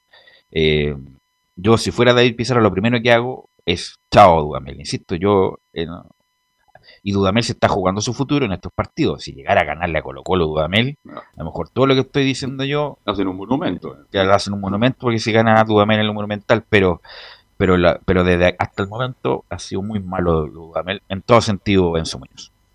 Sí, eh, pasemos a escuchar algunas declaraciones sobre el próximo partido porque habló Pablo Aranguis que va a tener un duelo bastante especial porque va a enfrentar a su ex equipo Unión Española y así lo analiza el talentoso volante que tiene Universidad de Chile que obviamente se está recuperando de su lesión y que lo más probable es que esté considerado para el próximo partido ya sea desde el arranque o jugando un par de minutos. Escuchemos lo que dice Pablo Aranguis sobre este partido especial contra la Unión. Un partido especial con, con sentimientos encontrados contra mi ex equipo, el equipo que me formó. Eh, también con, la espinita clavada, ya que, ya que la primera fecha con ellos del torneo pasado me sufrí la fractura de, mi quinto metatarsiano, así que un partido muy especial, como digo, con hartos sentimientos encontrados y con la esperanza de, que sea una buena semana esta que nos estamos preparando para, para ya meternos de lleno y empezar a conseguir de tres puntos. Ahí está la palabra de Pablo Aranguis, que recordemos viene saliendo una lesión, pero lo más probable es que, si no es en este partido, ya en el próximo con Colo Colo, lo más probable es que asume derechamente como titular, porque lo considera dentro de un posible 11. Bueno, entró el otro día Arangui y se notó el cambio, se notó el cambio. Hizo dos cosas interesantes, cosas que no había hecho eh, los delanteros que estaban antes, a pesar de que el Pito Contreras mejoró justamente en ese segundo tiempo. Eh, Así que insisto, la U tiene que Oiga, eh, el mundo es muy chico, ¿ah? Lo único que te voy a decir. Y le vamos a mandar un saludo a Sergio Bernabé Vargas que nos está escuchando. Mira, saludo a Sergio Vargas. Estoy sorprendido. Me acaba de mandar un WhatsApp. Oiga, dele mi respeto y mis cariños. Lo único que te puedo decir. Así que.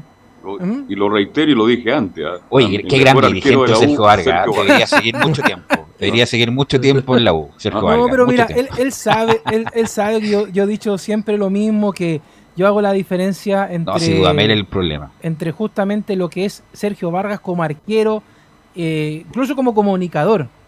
Y lo otro es la dirigencia, porque pasa, yo lo dije ayer en el programa y se lo digo ahora que está escuchando él, pasa mucho que otra cosa es con guitarra, o sea, uno desde afuera, desde un panel de programa, incluso a mí mismo me podría pasar, se me dicen, oye, ¿te gustaría ser dirigente? Eh, Claro, uno desde afuera dice, mira, esto hay que hacer en la U, esto hay que hacer en Colo Colo, en la Católica, en Antofagasta, en Curicó. Te pasan la pelota para adentro y después adentro no estás solo. No estás solo. pero, pero yo, yo, insisto, acá ellos se han equivocado, sí, se han equivocado. Se ha equivocado Sergio, se ha equivocado Polaco, sí.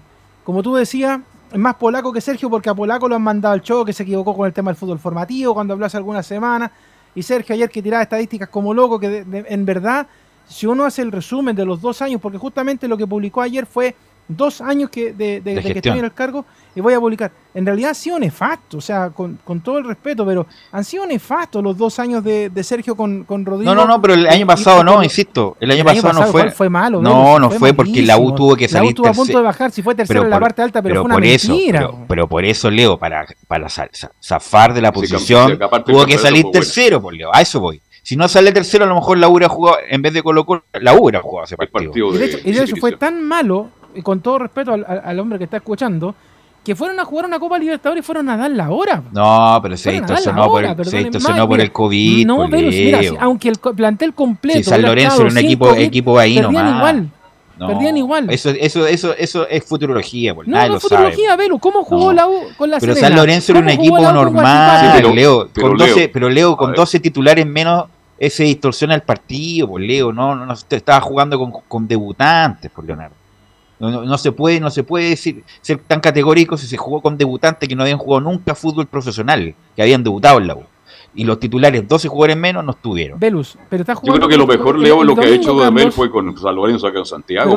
el, domingo, el domingo jugó con los titulares en, en la Serena y le fue como la carabina. pero, pero por eso digo, con, los, con, los, con los jugadores que tiene la U puede hacer mucho más porque tiene buenos jugadores. ¿Cómo no va a hacer algo con Espinosa, con, con Moya, con Cañete, con Arangui, con, con Enrique, con Luján? con eh, eh, Osvaldo González, con Casanova. ¿Cómo no? Andí, el lateral derecho que anduvo mejor el otro día. ¿Cómo no se va a hacer algo, más, algo mejor de lo que se ha hecho con esos jugadores? Con la planilla más cara del fútbol chileno. ¿Cómo no se va a hacer algo más? Pero mira, ahora viene un partido, insisto, como lo dije el fin de semana, de necesitado. Unión Española que jugó horrible ante, ante Melipilla, pero horrible. O sea, de verdad que yo creo que fue el partido más malo que le he visto a la Unión Española en todo este tiempo. El más malo. Y una Universidad de Chile que, fortuitamente por ese gol que no fue gol, eh, podría haber hecho, levantado cabeza. Ese partido es gravitante primero porque es la previa del superclásico y segundo porque la U necesita levantar cabeza y la Unión Española igual.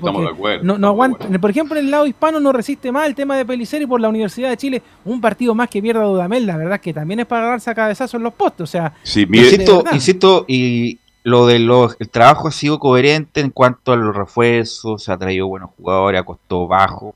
Yo no, no, no discuto eso. Está bien, el, año pasado. El año pasado se ordenó la finanza y con lo que se tenía se salió tercero. Perfecto. Y se clasificó a la Copa. Perfecto. el problema era elegido a, a, Ahí está el problema. Incluso cualquier otro entrenador le hubiera sacado mejor rendimiento eh, y, no estaríamos hablando ahora de lo mal que juega la U. No solamente lo decimos nosotros, sino que lo dice. Bueno, el mismo Vargas lo dijo ayer eh, Enzo Muñoz. Sí, lo decía precisamente que no le gustaba cómo estaba jugando la U. Él trataba de decir que el torneo pasado fue diferente por toda esta situación de la tabla acumulada que obviamente se jugaba mucho con, la presión del equipo en particular, pero que ya deberíamos, entre comillas, y es lo que han dicho los jugadores, es lo que ha dicho el propio Dudamel, de que en los próximos partidos deberíamos ver un cambio en Universidad de Chile. Varias cositas al cierre. La primera es que Nahuel Luján que recordemos no pudo estar en el partido pasado, ni siquiera viajó producto de una dolencia, está entrenando de manera normal y también asoma como titular, porque lo era, era considerado para el partido pasado, lastimosamente se lesionó, por lo cual no ni siquiera viajó. Las otras son que hoy día hoy, 14 de abril, están dos jugadores, mejor dicho, exjugadores que pasaron hace no mucho tiempo por Universidad de Chile. Estamos hablando de Walter Montillo, estamos hablando también de Matías Rodríguez. Y el otro que se me quedó en el tintero ayer fue que ayer precisamente estuvo de cumpleaños Ángelo Enríquez, así que tres saludos de cumpleaños inmediatamente. Oiga, pero saludó la U saludó a, los, a estos dos jugadores que ya no están y lo han hecho pebre a los dirigentes de la U. ¿ah? En las redes sociales. Bueno, pero Mantillo está bien, porque yo creo que le sobraba fútbol para seguir, pero Matías Rodríguez era... Ya estaba ya. Cuando estaba jugando, gracias Matías, muchas gracias por todo, pero ya era hora. Y ahora que no está, siempre, siempre el que no está, el, el más requerido. Y además también vi la foto de las redes sociales de la U, Enzo, a Franco Lobo, está ya entrenando a la par. Mira, lo de Franco Lobos eh, es sabido que sufrió una dolencia, o sea, ni siquiera una dolencia, tuvo un problema muy corte grave, ligamento. corte de ligamento precisamente. Después de ese partido con Universidad Católica en San Carlos Apoquindo que ingresa al segundo tiempo, que es más, estaba todavía Hernán Caputo. Eh, se termina lesionando en esa semana que justo era considerado para el siguiente duelo como eh, el titular, lastimosamente se lesiona y sí, ya debería estar en la última etapa de su recuperación y debería estar reintegrado a los entrenamientos normales, pero que vuelva no significa que vaya a estar para el próximo duelo. No, no, no, no pero bien con calma, así que le quedan un par de semanas al menos para aparecer en la citación. Sí, sin duda, pero una buena noticia que Franco Lobo ya se restablezca ya en el, régimen de la U. Gracias, Enzo, muy amable. Velus. Sí. Solo una cosita, quiero mandarle un saludo muy cariñoso a, mi hermano. Usted lo conoce mejor que nadie. Ah, no sé cuántos pelotazos le pegó, pero lo conoce mejor Le pegó un pelotazo, le, pegué, le, pegué, le, pegué, tres pelotazos, pero fue sin intención. Pero tres pelotazos. Menos mal que fue sin intención, si no le pegaba como diez más. no, pero, la serie. no, pero estaba ahí como puching, era, era muy raro, como que la pelota tenía un imán con la pelota tu hermano. La pelota, sí. Muy simpático tu hermano, así que un, gran saludo para tu hermano. Sí, así que eso. Gracias. ¿Algún otro saludo, Enzo? ¿O ahí lo dejamos ahí nomás? No, ya si quiere a Francisca, que está aquí, que vamos a compartir eh, el almuerzo. Ah, ya, bien, lo felicito. Lo que hace la Muy bien, muy bien, eh. muy bien, Enzo. Se maneja, Enzo. Muy bien, ¿ah? eh. el mejor del Radio Portales, para que escuche la novia ahí. Bueno, gracias a Enzo. escuchando que es lo peor. Ah, ya, bueno, lo, lo, graba ahí en el podcast y se lo muestra. Gracias, gracias Enzo. Eh, y vamos con. ahora, Sí, al tiro. Al tiro, tiró el penal para afuera. Como dijo Carlos, le tiró la pera. tiró el penal para afuera eh, Enzo Muñoz. Bueno, vamos con Nicolás Gatica. Nicolás Gatica, porque tres fechas le dieron a Saldivia eh, y se están quejando en Colo Colo por eso, Nicolás Gatica. Sí. Exactamente, pero vamos a comenzar el hilo, como decía eh, Enzo Muñoz, yo voy a comenzar con un saludo que se nos quedó en el tintero, claro, de Claudio Bravo, que ayer tuvo de, cumpleaños, cumplió 38 años el portero nacional, así que, está ahí ahora jugando en el Real Betis, así que siguiendo con el hilo de los saludos, cerramos con ese tema. Claro, Matías Saldivia ayer se dio a conocer en las horas de la noche el, resultado de su castigo, de su sanción ahí en el Tribunal de Disciplina y finalmente, claro, le dieron tres partidos de suspensión por esta patada frente al cuadro, de frente al jugador de O'Higgins de Rancagua, por lo que se va a perder el partido frente a Everton, el partido de la U también el, que viene después. Así que tres partidos, tres fechas de mandar justamente al defensor eh, Matías Saldivia. Bueno, una lástima para Colo Colo porque no está Falcón, no está Saldivia, entonces va a tener que pagar una, para una defensa muy joven ante Everton de Viña del Mar. Muy malo.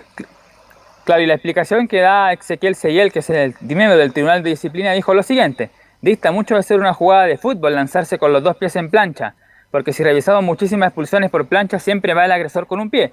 Dice, se da muy poco que se lance en una acción similar a lucha libre o en judo, como lo hizo Saldivia. Eso dio a, a yo pensaba, eso.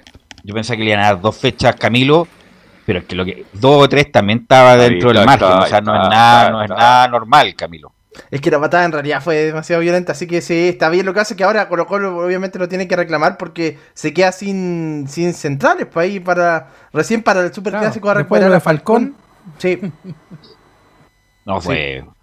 No, está bien, está dentro del margen, no es nada. Eh, Saldivia al eh, Falcón contra la U era una muy buena defensa. Y esa va a ser la dupla titular de Colo Colo. y no va a estar Saldivia. Falcón y Saldivia va a ser sin duda la defensa titular de Colo Colo cuando estén disponibles, Nicolás. Exactamente, y aquí está la comparación que se hace porque muchos hinchas, mucha gente reclamó en redes sociales y en otros medios porque se, con la misma vara que lo que pasó con el codazo del jugador eh, Ariel Chucky Martínez en contra de César Fuerte, que incluso lo dejó sangrando. Y dice Seguel, una penalidad no se mide si causó más o mayor menor lesión al rival. Eso no es el factor determinante para el momento cuando uno gradúa cualquier sanción. En el caso que se menciona fue una jugada violenta, una agresión, obviamente por eso tuvo esa sanción, pero en el contexto de una jugada de fútbol, acá dista mucho de ser una jugada lanzarse con los dos pies en plancha completo. Pero ahí aclaró entonces que no se mide por la intensidad, la, fecha de castigo que se le da a un jugador o no por el, por el castigo deseado. Oiga, y llegué Emilio Amor porque dicen que está muy cerca Nicolás Gatica. Claro, de hecho una página de Vélez Arfield dice hace un, hace un par de horas atrás dijo lo siguiente. En este momento Emiliano Amor se encuentra firmando su salida de Vélez, el jugador se va a Colo Colo de Chile, pagando el mismo un resarcimiento económico. Él de su bolsillo sacó plata para justamente salir del cuadro del Fortín porque el técnico de Vélez Arfield es el que lo, el que lo quería mantener. Porque él se iba a ir, pero Mauricio Pellegrino dijo, no, yo necesito a este jugador. Pero Amor insistió tanto que puso de su bolsillo, así que finalmente, claro, se, se va de Vélez pero eso, todavía no se indica cuándo viajaría a Chile este defensor argentino. Claro, y ayer se dio un caso de, un jugador que no llegó al equipo de Colo Colo, Fabricio Formiliano de Peñarol, que su equipo ganó 4-1 y tuvo una, una, desafortunada jugada, tuvo un traumatismo de cráneo, tuvo ahí un choque ahí justamente Formiliano, así que también ahí está bastante complicado ese ex que pudo haber llegado al equipo de Colo Colo. Pero con estas novedades, claro, está el equipo Albo y uno de los que podría jugar como defensor es César Fuentes, tras la ausencia esta de Matías Saldivia. Podría él ser el zaguero sentado haciendo dupla con el chico Daniel Gutiérrez o podría pasar Brian Bejar como lateral derecho y jugar eh, Jason Rojas con Daniel Gutiérrez y como lateral izquierdo ahí Gabriel Suazo. Pero vamos a escuchar la primera de César Fuentes sobre que dice el volante, quería recuperarme lo antes posible y jugué con precauciones quería recuperarme lo antes posible y por eso traté de, hacerlo de la mejor manera. Creo que, que con las precauciones que también me dijeron acá los doctores, así que con la máscara, tener que ocuparla para entrenar, tuve toda la semana para adaptarme a ella y, y lo bueno que pude jugar con ella y no, no fue una molestia, así que feliz por eso. Claro, César Fuentes ha sido destacado como uno de los buenos jugadores del equipo de Colo Colo. Quizás cuando llegó en su momento, los primeros partidos, cuando era dirigido por eh, Mario Salas y después que se fue el comandante, claro, no fue tan destacado César Fuentes, pero en el último tiempo se ha ido firmando Fuentes y claro, ha podido ser un buen defensor, un buen volante y ha sido eh, llamado como uno de los buenos elementos del equipo eh, de Colo Colo en este torneo, que lo pueden poner en varias posiciones. De hecho, se indica de que el partido frente a O'Higgins fue el mejor jugador de la, de la, cancha, por lo menos del cuadro de Colo Colo, fue el mejor ahí César Fuentes, siempre con muy buena ubicación, pese a, a la máscara. Y justamente sobre el tema, sí, Camilo. De hecho, cuando, cuando Gustavo Quintero estuvo a César Fuentes en la Católica, también coincidió en que fue el mejor, uno de los mejores, reventó mucho su rendimiento en aquella campaña del año 2019, pues así que ahora se concreta también, a pesar de que con Mario Salas también era uno de los jugadores que, eh, que también lo tuvo en Católica, pues Mario Salas, y después, bueno, por, eso, por algo se lo lleva a Colo Colo. Ahora sí escuchamos lo que tiene que ver con el tema de los movimientos defensivos que podría hacer eh, Gustavo Quintero y sobre eso mismo dice Fuentes, recién volvimos a los entrenamientos y si el profe quiere que sea defensa, estaré dispuesto. No, la verdad es que llegamos recién, hoy volvimos a los entrenamientos, tuvimos nosotros los que jugamos un poco más de regenerativo, así que todavía no, no tuvimos muchas posibilidades de hablar.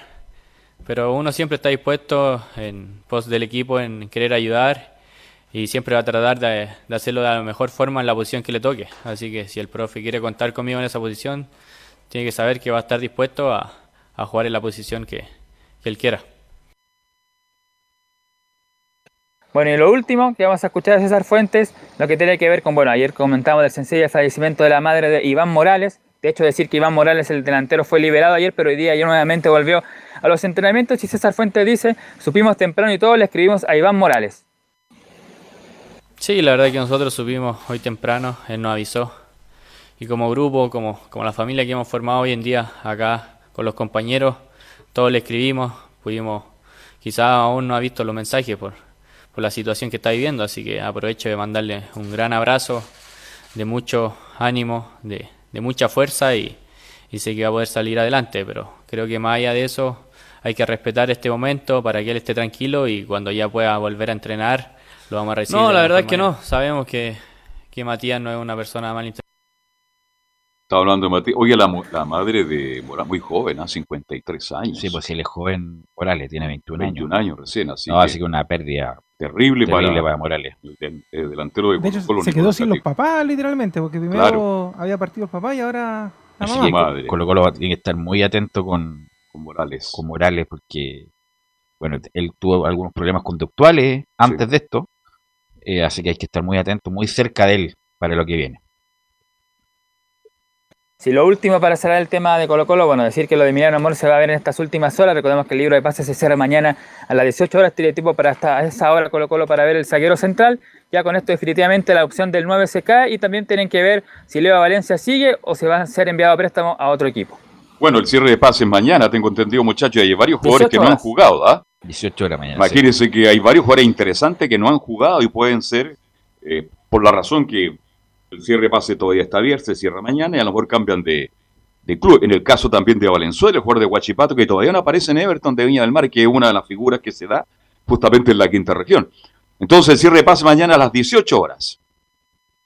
Sí. Y ahí tiene tiempo Colo Colo para ver lo de Valencia y lo de Emiliano Amor.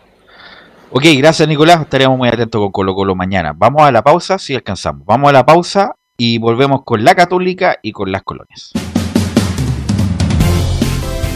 Radio Portales le indica la hora. Las 2 de la tarde, 44 minutos. Ahora más que nunca, quédate en casa y disfruta de algo rico sin pagar de más. Somos de la casa, una delicia al paladar. Conoce nuestra variedad de waffles, sándwiches, empanadas de horno y mucho más. Contáctanos vía WhatsApp al más 569 5018 3008. Atendemos todas las tarjetas de crédito y red compra. Infórmate más en nuestras redes sociales, en Instagram y Facebook. Recuerda, somos de la casa, una delicia al paladar. Durante esta emergencia sanitaria, realicemos actividades junto a nuestros niños, niñas y adolescentes. Intentemos solucionar los problemas con diálogo y conversando sobre las emociones que surgen estos días. Que ellos confíen en sus padres o adultos cuidadores puede evitar el consumo de alcohol y otras drogas. Si necesitas ayuda, ingresa a senda.gov.cl o llama al 1412. Senda, Ministerio del Interior, Gobierno de Chile. Visita www.radiosport.cl, el sitio web de la Deportiva de Chile. Programas, noticias, entrevistas y reportajes, podcast, radio online y mucho más. Todo lo que pasa en todos los deportes lo encuentras en www.radiosport.cl. La Deportiva de Chile en Internet. Comercial IAC y Compañía Limitada. La mejor calidad mundial en laminados decorativos. Comercial IAC y Compañía Limitada es Vertec en Chile. San Ignacio 1010, Santa Rosa 1779, Avenida Mata 446 y Portugal 501. Comercial IAC y Compañía Limitada es Vertec en Chile. Desde todo Chile. Desde todo Chile. Y para todo Chile. Portales Digital está en todas partes. www.radioportales.cl Un acercamiento electrónico a todo lo que pasa en el fútbol. Escuchas Estadio en Portales en su edición central. La primera de Chile, uniendo al país de norte a sur. Perdón, Pelo, antes de ir con eh, Laurencio, eh, Gabriel Tobar nos manda un saludo, ¿ah? Nos manda un saludo Gabriel Tobar de Placilla, desde Viña del Mar, un abrazo para ti y para tu familia. Él nos envió la alarma de gol. po.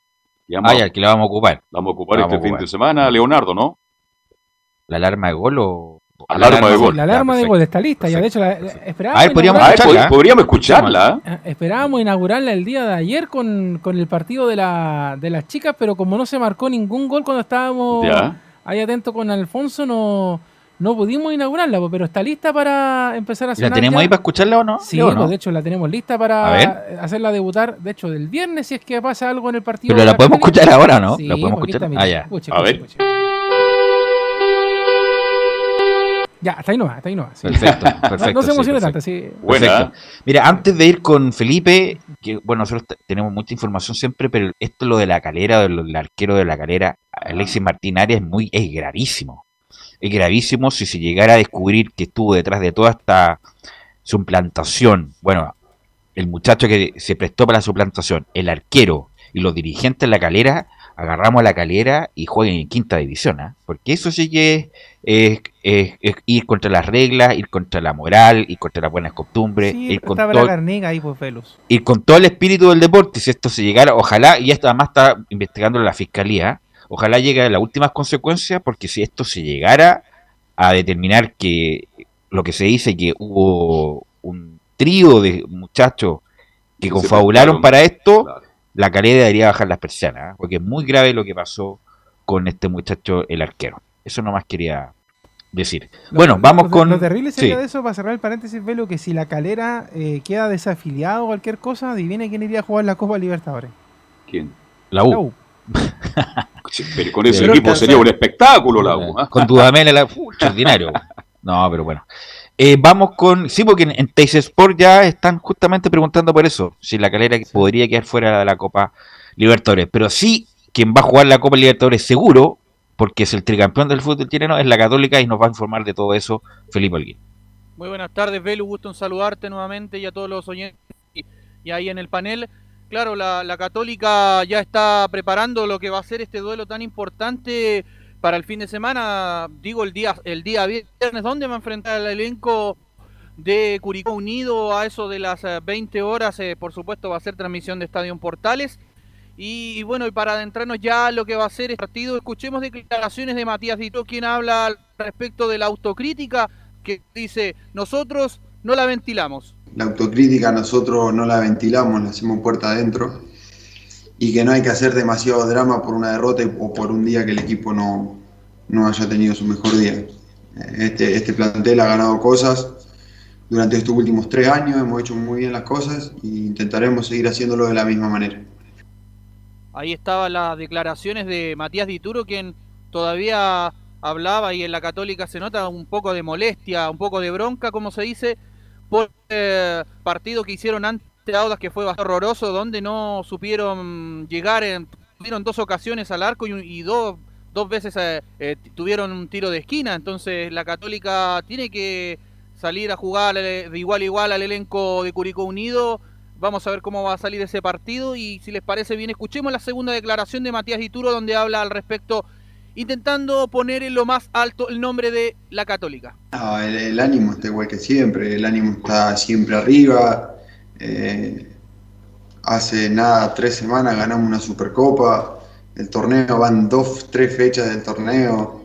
Eh, Imagínate que los ánimos y la ilusión que, tenemos nosotros eh, están altísimas. Estamos a principio de temporada y, no por una derrota eh, va a cambiar el ánimo del equipo. Así que en ese sentido, quédense tranquilos que estamos muy bien y, que, vamos a seguir haciendo lo que, lo que nos gusta, trabajar de la misma forma y, y seguir intentando poner el nombre de Católica en lo más alto posible.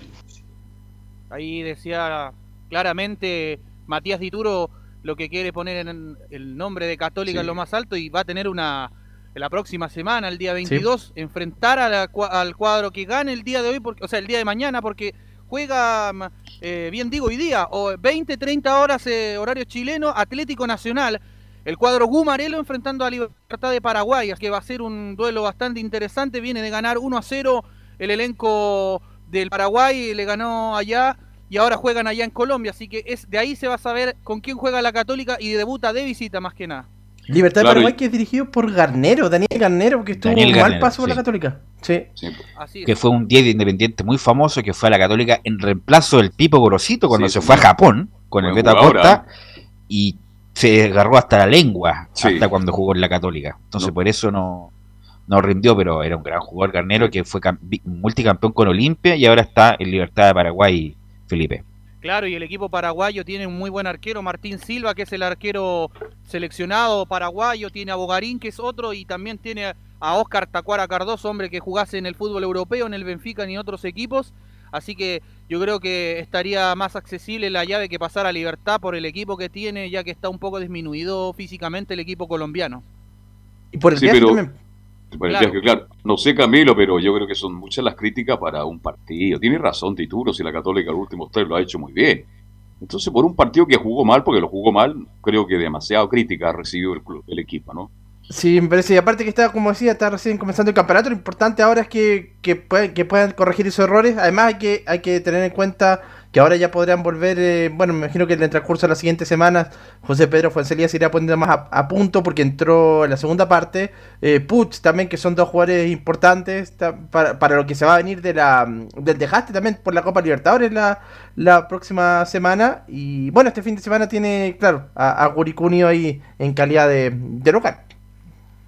Claro, juega con Curicó y ese es el partido más cerca que tiene y después ya enfrenta el día 22 la Católica al cuadro que gane el día de hoy, en esta noche ya ahí vamos a estar atentos al, respecto de lo que va a ser el rival de Católica por Copa Conmebol Libertadores, muchachos. Vamos a ver cuál será el mejor rival. ¿Sí? Cuando se llega a esta instancia la Libertadores hay que ganarle a todos. No, mentira esa cuestión. ¿No? Mentira, si uno va... Eso es mentira que hay que ganarle a todos porque a, veces a ti te Pero si siempre hay un rival... no, pero te, te, quedan llaves más fáciles que otras. igual, igual, que los mundiales, no, hay que jugar con cualquiera, es mentira. Si nosotros no nos hubiera tocado Brasil en el mundial, hubiera tocado... llegado Por eso, no es lo mismo ganar, esa es una mentira. Pero en este partido, ¿cuál es más asequible? Para es mejor que yo creo libertad. libertad. Sí. Libertad más que hay que viajar a Colombia, son seis horas más las dos horas del, del PCR y todas esas cuestiones. son ocho horas. Paraguay está acá eh, muy cerca. Cerca, además, no, para mí es mejor libertad que le toque a la Católica. ¿Algo más, Felipe? No, con esto cierro más que nada, muchachos, está de cumpleaños Juan Eluchanza el día de hoy. ah, dele, mi saludo, mi respeto. Va la torta. Me acuerdo de Juan Eduardo Eluchanz. Tremendo. Me acuerdo todavía del año 2011 Camilo Vicencio. El, el, cabezazo, el nucazo de. El autogolazo de, Juan, de, Juan Eduardo Luchanz. Tremendo. y se van a cumplir, se van a cumplir 10 años de eso ya. 10 años de esa gesta. Bueno. Y lo que tú dices, Camilo, de, de Calama fue en el 2010. El 2010, claro. el título con Pisi. Sí. Exactamente. ¿Mm? Bueno, vamos con Laurencio. Laurencio Valderrama para que nos informe de las colonias, Laurencio. Sí, justamente en el tiempo nos vamos a enfocar un poco más en la Unión Española, justamente el cuadro hispano que tiene un par de noticias bastante positivas. La primera totalmente confirmada, que es el retorno de Joe Ábrico. Recordemos el jugador que estuvo en la gran campaña de Coquín Bonito, semifinalista de Copa Sudamericana, se lesionó en el último partido ante Palestino que significó el lamentable, el, lamentable descenso de Coquimbo la primera vez y eh, justamente ya superó eh, su lesión y le dieron el alta médica y de hecho eh, justamente la página de, de la Unión Española lo muestra entrenando activamente con miras al partido del lunes ante la U en Rancagua. Así que ya por lo menos cuenta con un nombre más y solamente le faltaría recuperar al Nico Mancilla que está en rehabilitación y le queda muy poco para volver las canchas porque está entrenando, pero le falta lógicamente el, ser, habilitado ya oficialmente para jugar. Y lo otro, que justamente lo comentábamos eh, por interno con, los muchachos, que eh, está muy cerca de sumar un último refuerzo, Unión Española para la temporada 2021, que es Gerardo Navarrete, el volante que llegaría de, de O'Higgins de Rancagua, tiene 26 años y jugó 13 partidos en la última campaña por O'Higgins de Rancagua, así que eh, eh, queda un solo día para el cierre del libro de pase y Gerardo Navarrete sería el último refuerzo de la Unión Española. Y ojo, es el refuerzo que pidió, o por lo menos la posición eh, que pidió Jorge Pellicer en, en, atención a la partida de Carlos Palacios al Inter de Porto Alegre, así que por lo menos solo falta la confirmación oficial, pero es casi un hecho que Gerardo Navarrete eh, será el último refuerzo de la Unión Española con miras a la temporada 2021. Que ver Laurencio, pero me, recordó. ¿Quién fue de Gerardo Cortés, el hombre que justamente lo salvó de una promoción al descenso? Ahí, ahí, bueno, ahí tendríamos que ver bien dónde está eh, Cortés, porque hace mucho tiempo que. Era de la época de Toselli, de Medel. Justamente, Mundialista Sub-20 estuvo. Gran jugador, gran pegada, se perdió en el camino, no sé qué pasó con él, pero era fue muy, además muy recordado en este momento, Velus. ¿Ah? Está, sin club. Era buen jugador eh, Gerardo Cortés. Algo le pasó en su carrera que no, no pudo despuntar, pero muy buen jugador el Laurencio. Jugó con Colchagua. Sí, justamente. Sí. Lau. Pide. Ahora sí, eh, volvimos muchachos. Eh, y, justamente lo que le quería comentar un poco es la actualización de, la situación de eh, Benjamín Aldami, que todavía lamentablemente no tiene una solución concreta. Incluso desde México hicieron ahí alusión, por lo menos el sitio Medio Tiempo, reconocido sitio portal mexicano, habla de que Benjamín Aldami fue congelado por la directiva de Unión Española por no aceptarse a escuchar las ofertas del club para renovar su contrato y consigna también de que el jugador incluso pidió permiso a la selección mexicana, a la selección mexicana sub-20 en este caso, para eh, poder estar con Unión Española y no estar con México en la pasada fecha FIFA. Así que eh, interesante ahí lo que marca el portal mexicano en medio tiempo y también eh, comentando un poco lo, lo, que declaró hace algunos días Pablo Galdames padre al, al, diario La Tercera. Dijo básicamente lo siguiente, Pablo Galdames padre. A Benjamín no lo citaron porque la semana lo obligaron a firmar la renovación de su contrato, eh, que vence el 31 de diciembre. El jueves me trasladé hasta la oficina de Luis Bequeano a exponerle nuestro interés por, en renovar, pero le pedimos una semana de plazo porque su representante, el Leo Rodríguez, está en Estados Unidos. Cuando uno firma una renovación hay un montón de cosas como bonos, cláusulas y objetivos, más para un juvenil como Benjamín que gana el mínimo. No era cosa de llegar y firmar y menos que baje Baqueano a la cancha para decirle que tiene que firmar sí o sí, o si no, no jugaba el fin de semana. Esas cosas no se hacen. Él tiene un representante y un papá que lo asesora también. Así que esas fueron parte de las palabras de Benjamín Galdames al, al, al diario La Tercera, bueno, que en este caso es el portal, lógicamente. Y bueno, lógicamente hasta ahora no hay una solución, eh, por, lo menos de momento, en el caso de, de Benjamín Galdames. Y justamente vamos a escuchar una de las declaraciones que dijo el fin de semana. Eh, Jorge Pelicer sobre lo, lo, lamentable que fue para él no contar con Benjamín Gandame porque era fundamental como titular. Dice en la 01, veníamos jugando con él en cancha y se echa de menos su presencia. Es evidente porque nosotros veníamos jugando con él en cancha y que se entienda bien, veníamos jugando con él, él ya estaba empapado de lo que era el trabajo ofensivo del equipo y, mucha labor también de, de carácter defensiva y, claro, es sorprendente lo que sucede a un día, a dos días de, este partido que a todas luces no se logró. Entonces, claro que, se echa de menos la presencia de un jugador que, tenía toda la mecánica, que tenía toda la convicción, el plantel también siente y ve eh, lo que está sucediendo y claro que no me cabe ninguna duda que puede haber tenido también un, bajón anímico eh, relacionado con esta, con esta imposibilidad de tener a uno de sus compañeros en cancha que estaba trabajando toda la semana como titular. Entonces, una suma de factores que, claro, que inciden. Bueno, lamentablemente todo esto desemboca en una derrota que nadie esperaba. Eh, por cierto, Jorge Pelicer debería el día viernes conversar con los medios, así que vamos a estar muy atentos a si hay algún avance en, la, en esta situación lamentable eh, que vive el, menor de local Dame, porque recordemos, eh, Pablo está en Vélez Sarfield eh, en, el equipo argentino y Tomás jugó como titular normalmente el día sábado ante Melipilla, muchachos. Laurencio y Leonardo, a ustedes que siguen a Unión Español y están directo en directo. ¿Cómo ha andado Gonzalo Villagra?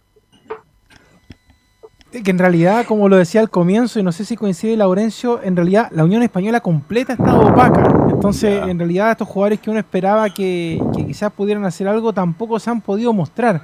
De hecho, yo creo que Villagra, Lemo están muy al debe de lo que debería mostrar la Unión Española, pero es que en realidad el funcionamiento colectivo de la Unión Española está totalmente bajo por ahora.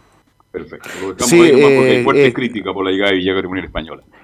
A ver, justamente yo, yo coincido con Leo y yo sí agregaría un, un matiz al, al, respecto, que me parece que un jugador como Gonzalo Villagra, por la experiencia que tiene, pero también por, por la edad, digamos, 39-40 años, eh, él debería ser suplente eh, e ingresar en los segundos tiempos un poco para manejar los partidos. Y me parece que en ese sentido eh, siento yo que puede ser desde, desde la banca un aporte un poco un poco mayor eh, Gonzalo Villagra porque el, el, fútbol de hoy, eh, sobre todo por la forma que juega, requiere un poco más de, dinámica y en ese sentido quizás sea bueno que Gonzalo Villagra entre los segundos tiempos, me parece. sí, no, pero que, está para el homenaje ya Villagra. que muy amigo Jorge Peliza. Yo creo que lo trajeron para eso, pero bueno, cosa ya de la Unión Española. Gracias, Laurencio. Un abrazo, nos vemos, gracias. Gracias muchachos, gracias muchachos, gracias Leo por la puesta en el aire y nosotros nos encontramos mañana con otra edición de Estadio en Portales. Fueron 90 minutos con toda la información deportiva. Vivimos el deporte con la pasión de los que saben. Estadio en Portales fue una presentación de Almada Comercial y Compañía Limitada. Expertos en termolaminados decorativos de alta presión.